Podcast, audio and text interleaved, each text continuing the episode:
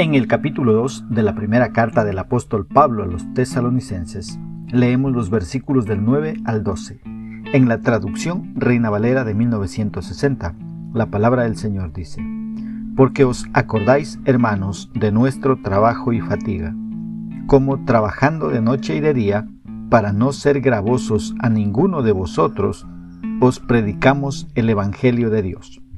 Vosotros sois testigos, y Dios también, de cuán santa, justa e irreprensiblemente nos comportamos con vosotros los creyentes, así como también sabéis de qué modo, como el Padre a sus hijos, exhortábamos y consolábamos a cada uno de vosotros, y os encargábamos que anduvieseis como es digno de Dios, que os llamó a su reino y gloria.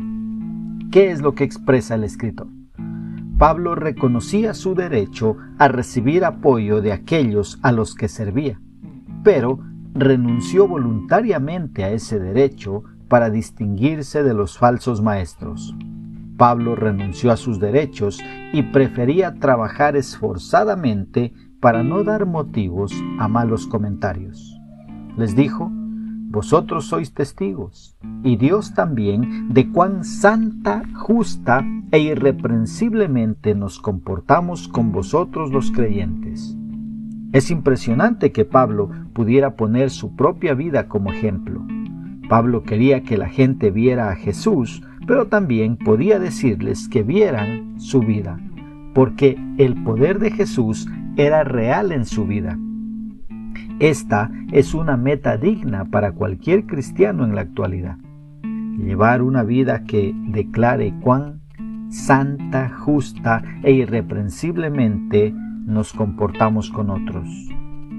Este es el tipo de vida que anima a otros a seguir a Jesús. El mismo Pablo vivió santa, justa e irreprensiblemente, pero también les dijo a los tesalonicenses que debían vivir de esa forma. Podía decirles que debían andar como es digno de Dios porque su vida y su mensaje mostraban a Cristo.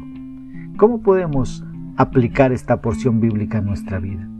Primeramente sirviendo al Señor de todo corazón y trabajando con nuestras manos si es necesario para así poder llevar el sustento a casa y no ser gravosos a nadie recordando siempre que si nos ocupamos de las cosas de Dios, Él se va a ocupar de las nuestras y va a suplir para nuestras necesidades.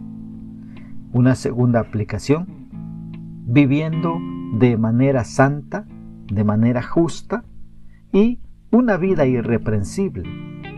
En otras palabras, siendo de buen testimonio, glorificando a Dios con nuestra forma de vida. Y una aplicación más sería animando a otros creyentes a vivir como es digno de Dios que nos llamó a su reino y gloria. Que Dios nos ayude a poner por obra su palabra.